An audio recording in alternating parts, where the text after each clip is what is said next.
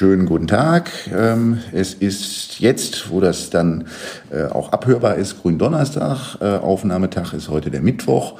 Das ist jetzt die Folge 6 unserer Reihe von Pink Podcasts mit dem Titel Corona äh, im Rechtsstaat. Ähm, in unserer letzten Folge haben wir uns unterhalten mit Katja Koll, der rechtspolitischen Sprecherin der Grünen. Und heute freue ich mich in der Folge 6 dann äh, mal wieder einen äh, Vollblut-Datenschützer hier ähm, äh, am Telefon zu haben.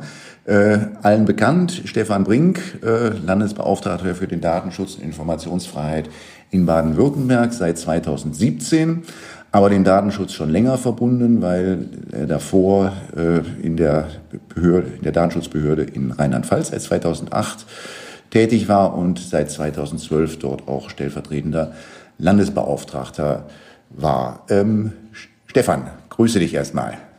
Grüß dich, Nico, ich freue mich. Ähm, wie ist die Lage? Wie arbeitet denn eigentlich eine Datenschutzbehörde zurzeit? Geht, funktioniert das halbwegs? Ja, ich würde schon sagen, dass das funktioniert. Es war eine gewisse Umstellung, die wir aber schnell hinbekommen haben. Wir haben auf der, der Nachfrageseite, das ist ja mit das Wichtigste, äh, nach wie vor eine hohe Inanspruchnahme. Zwar sind die äh, sozusagen üblichen Eingaben deutlich zurückgegangen, also die Beschwerden über äh, Werbespam-Mails oder äh, über eine Videokamera, die irgendwo in der Gegend rumhängt, wo sie nicht hängen sollte. Das ist zurückgegangen, aber die spezifischen, auch gerade die Corona-Fragen sind massiv durch die Decke gegangen, gerade im Bereich Beschäftigten-Datenschutz. Was darf mein Chef von mir wissen? Darf er mich untersuchen? Äh, spielt häufig eine Rolle und äh, insbesondere jetzt im Fokus das Verhalten öffentlicher Stellen in Zeiten von Corona. Ähm, wir haben als Behörde so reagiert, dass wir so schnell wie möglich wirklich zu einem ganz frühen Zeitpunkt einen Cut gemacht haben und gesagt haben, okay, ähm, wir versuchen auch vorbildlich zu sein und alle, die wir irgendwie nach Hause schicken können, nach Hause zu schicken. Wir hatten ähm, großen Vorteil, dass wir vor zwei Jahren angefangen haben, unsere ähm, Präsenz vor Ort einzuschränken und mehr Homeoffice zuzulassen und auch eine entsprechende technische Ausstattung vorzusehen. Da sind die Datenschützer natürlich immer ein bisschen äh, besonders penibel, dass das äh, alles mit besonderen Datensicherheitsvorkehrungen gut funktionieren muss. Und da haben wir ungefähr ein Drittel der Belegschaft schon äh, sozusagen safe im Homeoffice gehabt und haben jetzt das zweite Drittel auch noch so weit äh, fit bekommen, ähm, dass die Arbeit weitergehen kann und fahren tatsächlich jetzt vor Ort schon seit 14 Tagen nur noch mit einer Notbesetzung von vier, fünf Kolleginnen und Kollegen, ähm, die dann tatsächlich auch ähm, alleine und ansteckungssicher äh, im Büro ähm, die Arbeiten vornehmen, die man eben nicht von zu Hause aus machen kann. Also technische Dienstleistungen, Post öffnen und verteilen. Ähm, Personal muss ansprechbar sein. Und das klappt eigentlich ziemlich gut. Insofern, ähm, ja, wir sind anpassungsfähig. Du hast ein bisschen äh, gerade schon mal erzählt, was es so für typische Anfragen jetzt gibt zu Corona-Themen. Ähm, äh, kannst du das noch mal ein bisschen äh, so sagen, was so die, was so die, die häufigsten äh, Fragen sind, die ihr im Moment habt, äh, was, was das Thema Corona angeht? Ja, begonnen hat das ganze äh, Corona-Thema tatsächlich in der Privatwirtschaft, äh, was die Nachfragen bei uns anging. Und da ging es um die Themen, ähm, was darf ein Arbeitgeber eigentlich von seinen Beschäftigten wissen? Darf der ihn fragen, hör mal, warst du in einem Krisengebiet auf Urlaub? Bist du, warst du in Ischgl beim Skilaufen? Äh, darf er mich das eigentlich fragen? Ähm, das waren die Anfangsthemen. Dann wurde es schärfer. Dann ging es um die Frage, darf der Arbeitgeber bei mir eigentlich Fieber messen? Ist das okay? Äh, übernächste Frage, dann darf er äh, von mir erfahren, ob ich getestet bin, ob ich positiv getestet bin, ja oder nein. Und dann verschob sich die Debatte, Debatte sehr schnell, äh, nachdem anfangs alle so ein bisschen indigniert waren und äh, ja, einen ganz schönen datenschutzrechtlichen Reflex hatten, ging der ganz schnell verloren, als die Angst in Bezug auf die äh, Pandemie wuchs. Und dann schlug das so um in ein, äh, so eine, eine Solidaritätsdebatte. Kann es denn sein, ähm, dass ein Mitarbeiter ähm, sich weigert, ähm, sich Fieber messen zu lassen vom Chef, ähm, das ist doch gefährlich für alle anderen im, im Betrieb. Und am Ende müssen wir alle in Quarantäne. Und das war genau der Umschlag, den wir dann auch später gesellschaftlich gesehen haben, ähm, dass aus einer ähm, erstmal so einer gewissen gesunden Widerborstigkeit sehr schnell äh, so ein solidarisches äh, Handeln ähm, gefolgt ist, äh, dass eben auch äh, Widerspruch oder ähm, ja einen Rückzug auf eigene Rechtspositionen nicht ohne weiteres geduldet hat. Das war der private Sektor und das ist jetzt in den letzten zehn Tagen massiv überlagert worden von der Frage, was machen eigentlich öffentliche Stellen mit unseren Daten? Dass Gesundheitsämter dort intensiv unterwegs sind, ähm, wird zunächst mal, glaube ich, von allen akzeptiert. Aber dann ging es natürlich auch weiter, auch mit zum Teil mit der bundespolitischen Debatte, Verschärfung des Infektionsschutzgesetzes.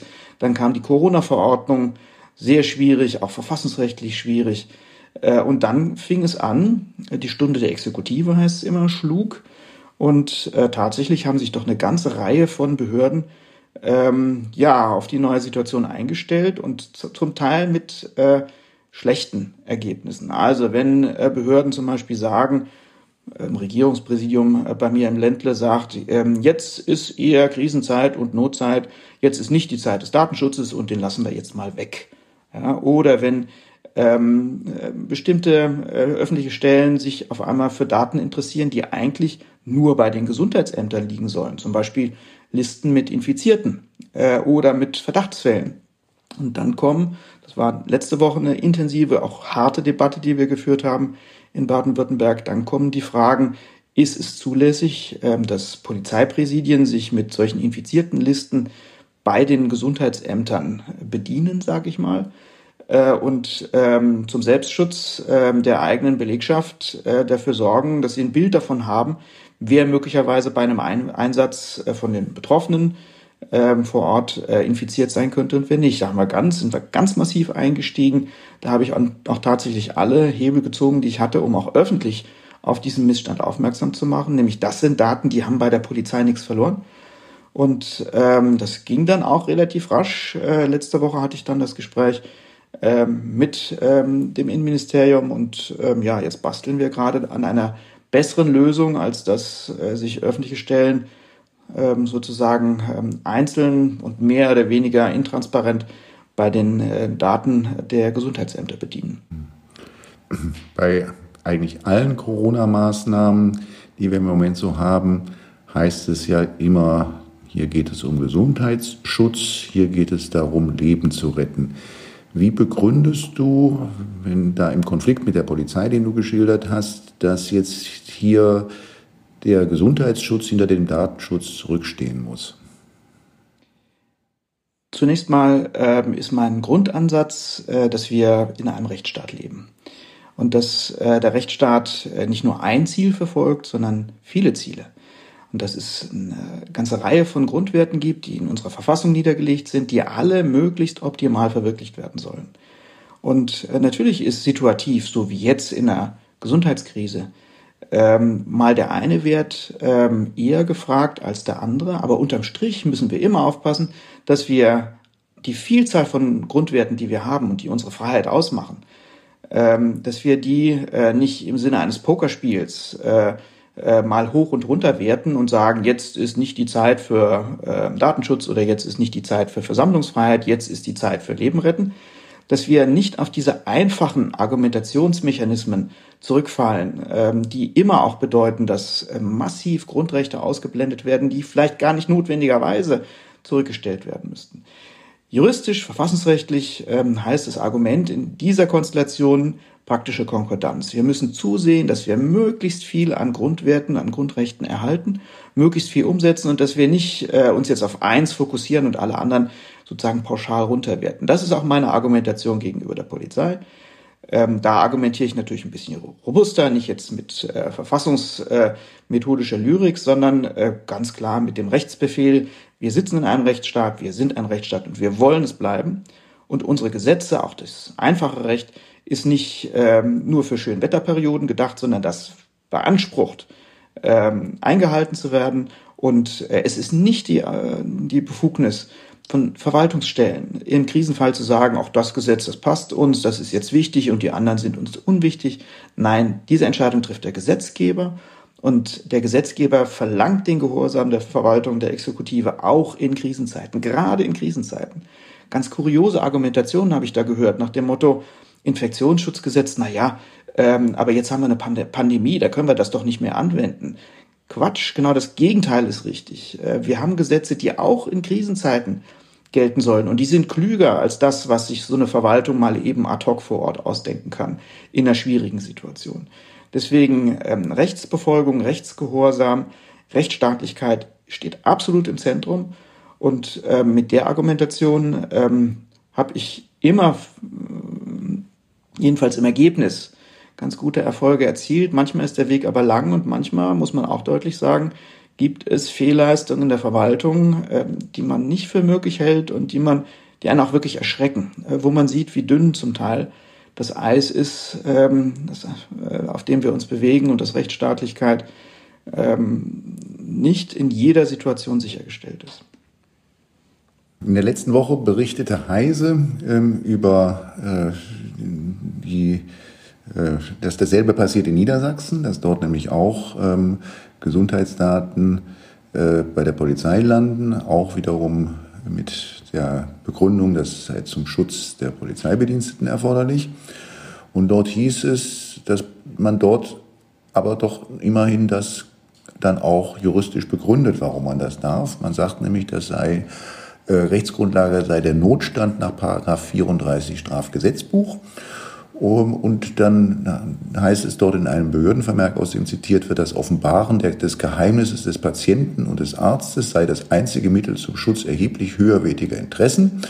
Der Zweck des Eigenschutzes der Polizeibediensteten, um die weitere Ausbreitung des Coronavirus in den eigenen Reihen zu verhindern, seien eindeutig höher zu bewerten als der Datenschutz.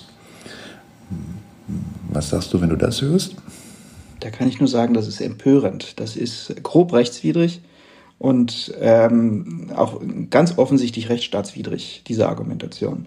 Wir haben eine klare äh, verfassungsrechtliche Ordnung, wo auch die Befugniszuweisung vom Gesetzgeber auf die Verwaltung immer rückgekoppelt ans Grundgesetz eindeutig getroffen sind.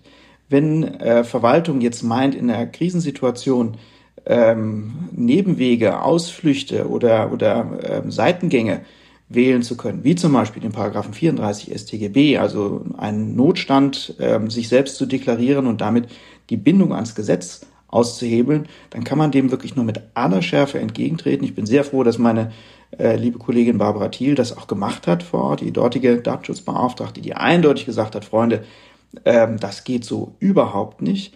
Wenn der Paragraph 34 Strafgesetzbuch zum Passepartout der Handlungsoptionen der Verwaltung wird in Krisenzeiten, dann haben wir die Bindung ans Gesetz aufgegeben. Ja, dann haben wir eine Selbstermächtigung der Verwaltung, die nach welchen Kriterien auch immer vor Ort entscheidet, was jetzt wichtig ist und was unwichtig ist. Das ist das Gegenteil von dem, was wir brauchen. Wir brauchen Rechtsgehorsam in der Verwaltung äh, und wir brauchen äh, einfach auch eine Akzeptanz dessen, was der Gesetzgeber geregelt hat. Äh, und wenn wir jetzt anfangen, zwischen Schönwettergesetzen zum Teil auch, ähm, wird das auch so genannt, Schönwettergrundrechten, ja, wie, wie dem Datenschutz und doch wirklich wichtigen Grundrechten angeblich, wie, wie Lebensschutz oder äh, Sicherheit, Stichwort Supergrundrecht, wenn wir so anfangen ähm, zu differenzieren und der Verwaltung im Prinzip ähm, ähm, Plein Pouvoir geben im Sinne von äh, entscheidet ihr mal selber vor Ort, was jetzt angemessen ist, dann äh, wirklich gut Nacht, mein Prinz, äh, dann sind wir äh, wirklich an der Grenze gekommen.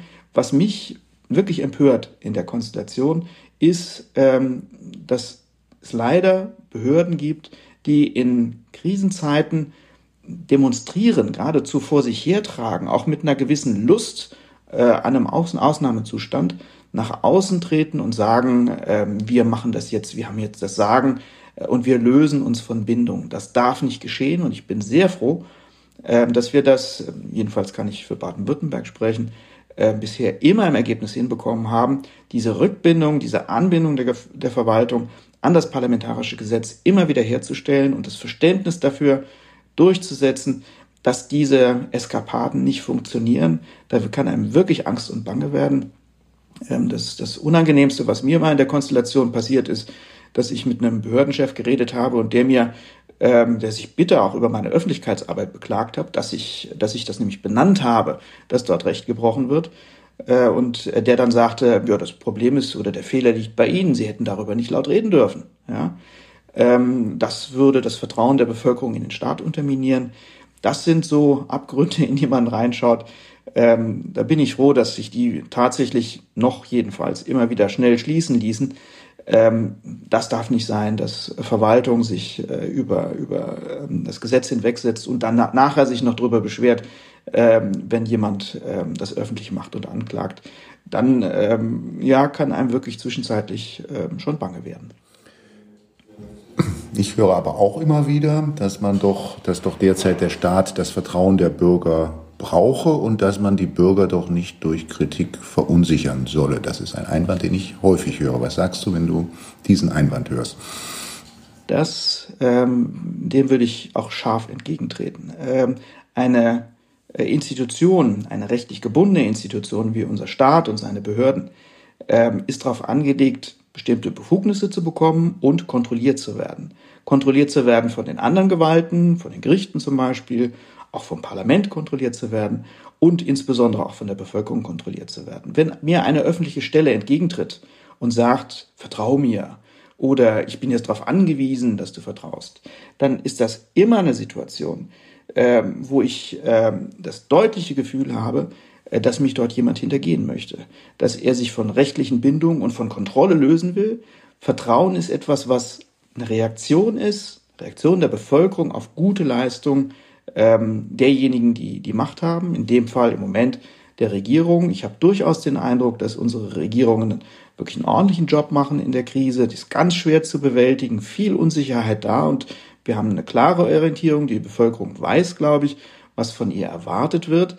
Ähm, aber wenn ähm, sozusagen diejenigen, die im Moment äh, die Macht ausüben, Vertrauen einfordern, dann ist wirklich, äh, wirklich höchste Aufmerksamkeit gefordert. Das sollten wir nicht durchgehen lassen. Was wir brauchen, ist Kontrolle. Was wir brauchen, ist Kritik. Was wir brauchen, ist eine offene, klare Meinungsaussprache, auch gegenüber denjenigen, die im Moment versuchen, von staatlicher Seite die, die äh, Krise zu regulieren. Wir brauchen alles andere als äh, Unterwerfung oder Untertanengeist oder Obrigkeitshörigkeit. Wir brauchen Kritik, Aufmerksamkeit und Kontrolle. Etwas anderes, was mir auch immer entgegengehalten wird, wenn, wenn, es, wenn kritische Äußerungen kommen, hört man häufiger mal, oft auch aus dem Munde von Menschen, die durchaus sehr leidenschaftlich und, von, oft von Berufswegen mit dem Datenschutz zu tun haben, dann hört man häufiger, naja, sei ja alles schön und gut, aber man müsse ja doch berücksichtigen, dass das jetzt eine ganz außergewöhnliche Lage sei, die noch nie da gewesen ist. Ja, das stimmt. Äh, und es ist auch richtig, dass wir äh, auch aus datenschutzrechtlicher Sicht in vielen Bereichen keine Patentrezepte haben. Ähm, aber äh, auch da würde ich ganz deutlich differenzieren zwischen einer Situation, wie wir sie jetzt haben, also einer krisenhaften Situation, die in vielen Bereichen äh, unsere äh, Kapazitäten stark fordert und manchmal vielleicht sogar überfordert und einer Notstandssituation oder sogar einer chaotischen Situation. In Krisenzeiten ist es immer möglich, an den Regularien festzuhalten und möglicherweise im Doing, im Einzelfall, ähm, entweder eine pragmatische Lösung zu finden oder eine Übergangslösung zu finden, wo man sagt, das ist jetzt nicht so, wie wir uns das eigentlich wünschen, aber gut, ähm, wir gehen mal so weit. Oder, und da sehe ich meine Aufgabe als, als Datenschützer, als Aufsichtsbehörde, dass man in bestimmten Bereichen auch die, die Aufsichtskompetenz äh, äh, anders ausübt als sonst. Dass man also zum Beispiel in bestimmten Bereichen sieht, ja, das sind Fehlentwicklungen, äh, nehmen wir mal den Bereich, ähm, das, was im Moment in der Lehrer-Schüler-Kommunikation stattfindet. Da findet vieles statt, was nicht so ganz doll ist. Ja? Aber dass man sagt, okay, unsere Aufgabe ist jetzt in erster Linie mal zu unterstützen, dafür zu sorgen, dass auch diese Kommunikation überhaupt technisch zustande kommt, dass wir Möglichkeiten anbieten, die man nutzen kann. Und äh, dass die Phase der Kritik und auch eine Phase der ähm, ja äh, auch nachfolgenden Regulierung verschoben wird, dass man damit agiert. Das kann man immer in Krisenzeiten machen, dass man etwas flexibler wird, aber nicht in den Grundsätzen, nicht äh, anfängt, äh, ganze Regularien wie zum Beispiel die Datenschutzgrundverordnung jetzt in Bausch und Bogen über, äh, über Bord zu werfen und zu sagen, ist halt jetzt ungewöhnlich die Situation. Nein, die Regeln müssen stehen. Um die können wir uns auch gerne später nochmal kümmern. Ja, wir lernen in der, in der Krise und äh, dann muss man auch nochmal an die Regeln rangehen, aber nicht jetzt. Jetzt ist nicht die Zeit, Regeln zu verändern oder zu brechen oder zu ignorieren, sondern jetzt ist die Zeit, Regeln zu befolgen, so gut es irgendwie geht. Und klar, bei der Aufsicht ähm, agiere ich im Moment anders als äh, in Anführungszeichen in Friedenszeiten. Das ist so. Jetzt bin ich ja der Meinung, und ähm, vielleicht stimmst du mir zu, ähm, dass da es ja so sich verhält, dass der Datenschutz ja auch dazu da ist, andere Grundrechte zu schützen und zu bewahren ähm, äh, und kein Selbstzweck ist, ähm, dass man als Datenschützer eigentlich auch sich dafür interessieren muss, wie es eigentlich um andere Grundrechte derzeit bestellt ist. Und da kannst du ja auch schon deshalb so wunderbar mitreden, weil du ja eine Vergangenheit als Mitarbeiter beim Bundesverfassungsgericht äh, auch hast. Ähm, und wenn du so siehst, was wir derzeit, was da derzeit alles zusammenkommen kommt, also Betriebsschließungen, Kontaktsperren, Versammlungsverbote, Diskussionen darüber, ob man noch alleine auf der Bank sitzen darf, Besuchsverbote mhm. zu Ostern, Verbote von Gottesdiensten. Ähm, was sind da so die Dinge, die dir da so, dich da so vor allen Dingen bewegen? Ja, zum einen äh, würde ich dir zustimmen. Ähm, ich glaube, jemand, der dem Datenschutz am Herzen liegt und der ihn begriffen hat, der wird ihn nicht als äh, Sonderdisziplin oder als ähm, Einzelsportart betreiben, äh, sondern wird immer den Blick ein bisschen weiten äh, und sich klar machen, äh, dass der Datenschutz, also das Grundrecht auf informationelle Selbstbestimmung, in einem Konzert mit anderen Grundrechten stattfindet und viele Einschränkungen, die wir sehen, ähm, du hast genannt ähm, den, den beruflichen Bereich, Bereich der Freizügigkeit, ähm, auch den kulturellen Bereich ganz stark, ähm, dass vieles von dem, äh, was dort in normalen Zeiten äh, gut funktioniert, gestützt wird und flankiert wird, auch von, ähm, vom Grundrecht auf informationelle Selbstbestimmung, dass das äh, in vielen Bereichen Türöffner ist oder ein Ermöglicher dafür, dass man zum Beispiel seine Meinungsfreiheit äh, gut äußern kann ähm, oder ähm, kulturelle ähm, Rechte auch wahrnehmen kann. Ähm, das ist mein einer Eindruck, äh, dass mir noch stärker klar wird, wie vernetzt äh, die Grundrechtsausübung ist und was für eine ähm, gute und positive Hilfsfunktion der Datenschutz haben kann in dem Bereich.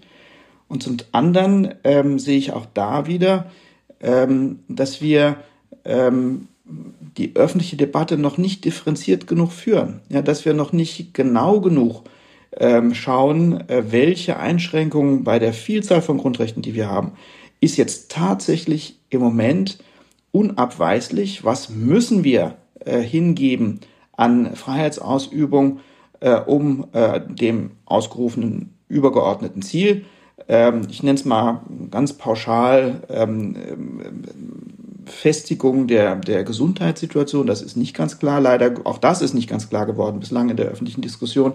Welches Ziel verfolgen wir eigentlich ganz genau? Ja? Ist das Flatten the Curve oder ist das, ähm, äh, also überlasten wir nicht unsere Systeme? Oder ist das, ähm, sind das schon Ziele wie retten wir möglichst viele Menschenleben, auch gerade in den Risikogruppen? Ähm, dass wir diese Debatte konkreter führen, genauer führen, differenzierter führen und auch mehr Alternativen in den Vordergrund stellen. Ähm, und äh, natürlich ist das ein Zielkonflikt mit dem, was die Regierung im Moment möchte.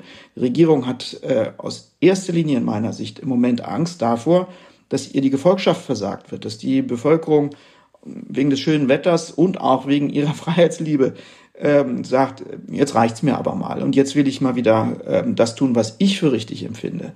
Und wie? Jetzt möchte ich mal meine Persönlichkeit wieder ausleben können. Ich glaube, die Regierung hat Angst vor, davor, dass sie äh, die Gefolgschaft verliert und sie weiß, dass sie diese Gefolgschaft nicht sich nicht herstellen kann mit äh, mit äh, Hilfe ihrer Sicherheitsbehörden. Das wird nie funktionieren, das kann nicht funktionieren, das ist auch schon ein Fehlgedanke. Ähm, wenn, wenn es die Bürgerinnen und Bürger in hohem Maße dazu drängt, ihre Freiheiten jetzt auch wieder auszuüben, dann hält sie keine Regierung auf dabei. Alles, was aufhalten kann, ist tatsächlich äh, die Überzeugung in der Bevölkerung, die Regierung macht einen guten Job, die sind gut informiert, äh, die machen das nicht über, übertrieben, übertriebenerweise, und ähm, wir halten uns daran aus Überzeugung. Ähm, und ähm, das sind die, die Punkte, die mich im Moment gedanklich beschäftigen. Ich bin äh, auch durchaus ja im intensiven Kontakt in Baden-Württemberg auch mit äh, einer ganzen Reihe von Regierungsstellen und ich sehe, wie die sich mühen äh, und auch was für einen guten Job sie in vielen Fällen machen. Ähm, aber die Furcht davor, die Kontrolle zu verlieren und die Steuerungsmöglichkeiten auch von Regierungsseite zu verlieren, äh, ist groß. Und trotzdem dürfen wir die Debatte über die Grundfreiheiten und die Grundrechtsausübung nicht in den Hintergrund drängen. Das müssen die, das müssen die ähm, Verantwortlichen im Moment auch aushalten, dass sie Kritik bekommen, dass sie Widerspruch bekommen und sie müssen gut und vernünftig darauf reagieren. Nicht im Sinne von, ähm, das ist jetzt nicht die Zeit, über irgendwas anderes zu reden, sondern im Sinne von, ja, ich höre das, ich sehe das, ich akzeptiere das auch, aber aus unserer Sicht ist es im Moment besser, nach folgendermaßen zu verfahren und macht gefälligst mit. Ähm, die Debatte brauchen wir, keine zurückdrängende oder kritikfeindliche äh, Haltung. Was geht dir durch den Kopf, wenn man jetzt dann immer wieder hört, es sei doch noch zu früh über Lockerungen zu sprechen? Es ist nie zu früh, über Freiheit zu sprechen. Ich habe gestern äh, mit äh, großer Freude zur Kenntnis genommen, ähm, dass, äh, ich glaube, Ethikrat heißt die Einrichtung, äh, der Ethikrat sich jetzt beim, äh, bei der Bundespressestelle gemeldet hat und ähm, sich in die Debatte äh, über mögliche Exit-Strategien einbringen will. Ähm, einerseits finde ich das toll und super, ähm, äh, andererseits kann ich nur sagen, guten Morgen. Äh, wie wäre es denn ge gewesen, wenn ihr äh, euch schon 14 Tage früher gemeldet hätte, hättet? In dem Zeitpunkt, wo über die Begrenzung von Freiheit ähm, nicht nur gerade nicht diskutiert wurde, sondern wo sie durchgeführt wurde. Ja, wir brauchen von Anfang an eine ganz offene Zivilgesellschaft, eine aufmerksame und kritikfreudige Zivilgesellschaft. Wir werden unsere Krisen, die wir jetzt haben und in Zukunft haben, äh, nicht dadurch bewältigen, dass wir den Kopf senken und sagen, naja gut, die werden es schon wissen, sondern wir brauchen die Kritik und wir brauchen auch bei äh, denjenigen, die die Macht ausüben, das ist auch ein Lernprozess, die Bereitschaft und Offenheit, äh, diese Kritik aufzunehmen. Wir haben ja als Datenschützer in den meisten deutschen Ländern, bis auf Bayern und Sachsen, die da noch Entwicklungsgebiete sind, ähm, die Informationsfreiheit als zweite Aufgabe dazu bekommen. Also die Frage, äh, was müssen öffentliche Stellen eigentlich an Informationen rausgeben? Inwieweit müssen die sich transparent machen? Und das ist ein ganz wichtiges, ähm, auch wirklich hilfreiches Instrumentarium, um auch öffentliche Verwaltung, also aus, die Ausübenden von Macht, daran zu gewöhnen, dass man ihnen auf die Finger schaut, dass man mit ihnen diskutieren möchte, dass man Gegenpositionen entwickelt.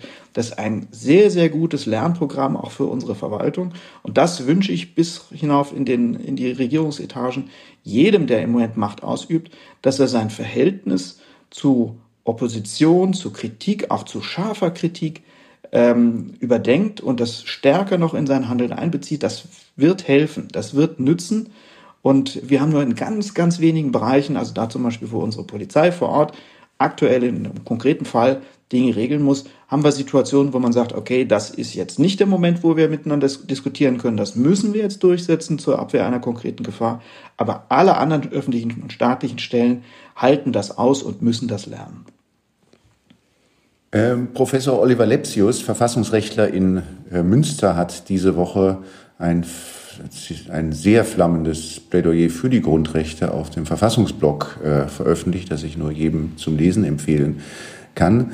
Ähm, dort äh, erinnert er daran, dass der Grundrechtseingriff beweispflichtig bleibt und äh, sagt dann weiter, äh, für einen Verfassungsjuristen sei es zutiefst deprimierend mitzuerleben, wie die Essentialia grundrechtlichen Denkens in kurzer Zeit zur Disposition stehen und dann, dann nur noch als ein weiteres Zitat aus dem, was er schreibt, dann schreibt er äh, etwas über die ähm, Münchner Polizei, die äh, an, daran erinnert, dass in Bayern das, äh, es verboten ist, allein im Park auf einer Bank zu sitzen und ein Buch zu lesen, äh, weil, das, weil das zu Gruppenbildungen führen könne. Ähm, dazu sagt er, wer so argumentiert wie die bayerische Staatsregierung in Gestalt der Münchner Polizei, hat den juristischen Verstand verloren. Ähm, äh, sind das, ist diese düst, düst, kannst du diese düstere Sicht, die dahinter steht, zutiefst deprimierend, Verstand verloren, ähm, kannst du das nachvollziehen? Nachvollziehen kann ich das. Ähm, es ist auch, ähm, jetzt wieder um in, in, in Funktionen zu sprechen, ähm, genau die Aufgabe äh, unserer Rechtswissenschaft, ähm, diese Aspekte anzusprechen und zu kritisieren. Ähm, ich sehe aber natürlich umgekehrt auch die ähm, Schwierigkeiten und die ähm, Drängnisse, in denen äh, im Moment äh, insbesondere unsere öffentliche Verwaltung steht, die ähm, eben in vielen Bereichen sich nicht mehr in der Lage sieht, äh, Dinge zu tun, die in einem Rechtsstaat eigentlich immer gemacht werden müssten. Schauen wir uns mal an, äh, auch unter verfassungsrechtlichen Gesichtspunkten, was mit diesen Corona-Verordnungen da jetzt gerade passiert ist. Ich will jetzt gar nicht darauf eingehen, ob der Paragraph 28 des Infektionsschutzgesetzes eigentlich eine passende und hinreichende gesetzliche Grundlage ist, um solche Verordnungen zu basteln. Aber äh, allein schon der Umstand, dass diese Verordnungen, die ja nun wirklich massivst in Grundrechte eingreifen, ähm, noch nicht mal begründet sind, ja, keine, äh, keine, keine äh, Motivierung erfahren im Sinne von, äh, dass die Regierungen erklären, wir haben uns das folgende dabei gedacht und das ist die Lage und deswegen machen wir das so und so, äh, sondern die werden einfach äh, sozusagen wie, wie äh, äh, staatliche Verlautbarung ähm, ins ähm, Gesetzblatt gepinnt äh, und ähm, sowohl der Bürger als auch die Verwaltung müssen sich ähm, sozusagen die Gründe, warum jetzt die Corona-Verordnung so aussieht und nicht anders, äh, irgendwie selbst zusammensuchen. Da ähm, verlieren unsere Verwaltung tatsächlich ähm, nicht nur rechtsstaatliche Qualität, ähm, sondern da äh, sind wir natürlich auch in der Situation, wo ich jeden Rechtswissenschaftler sehr gut verstehen kann, der sagen kann, ähm, das erschreckt mich ähm, und das ist äh, sozusagen, das ist nicht mehr mein äh, Verfassungsstaat, das ist nicht mehr mein Staat des Grundgesetzes, den ich kenne. Ähm, also ich sehe beides. Ich sehe, ich bin ja auch in gewisser Weise Teil ähm, der Exekutive. Ähm, ich sehe auf der einen Seite, ähm, dass ähm, wir uns als diejenigen, die im Moment das Heft des Handelns in der Hand haben, ähm, noch stärker als bisher bemühen müssen, ähm, zu diskutieren, äh, zu ähm, erklären, zu rechtfertigen, was wir tun. Und das gehört immer auch mit dazu. Und da darf man keine Angst davor haben, dass man auch Unklarheiten und Ungewissheiten anspricht. Ja? Ähm, dass man ähm, durchaus sagt, wir wissen es im Moment nicht besser.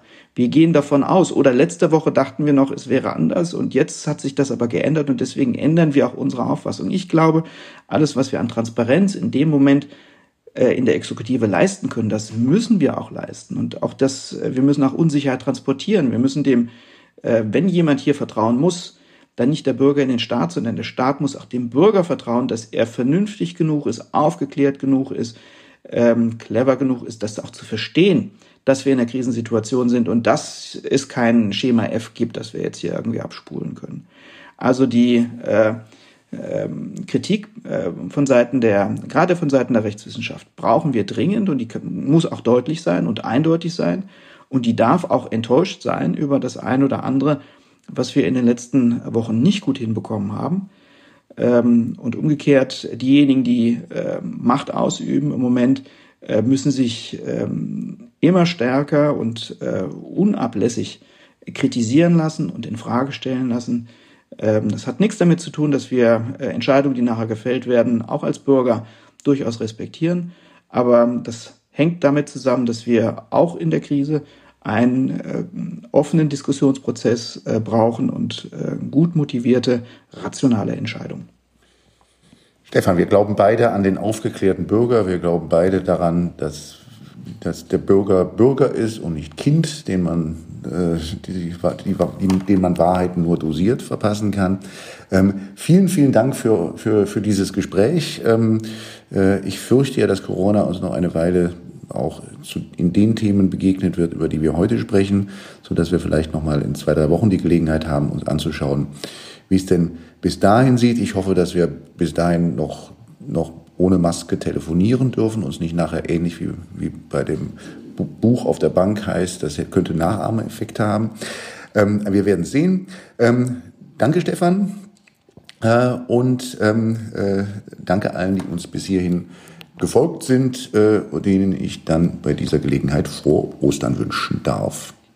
Ich danke dir auch, Nico. Mach weiter mit deinem Podcast, mach weiter äh, mit deinem Eintreten für den, für den Rechtsstaat. Ganz herzlichen Dank äh, und ich würde mich sehr freuen, wenn wir uns widersprechen.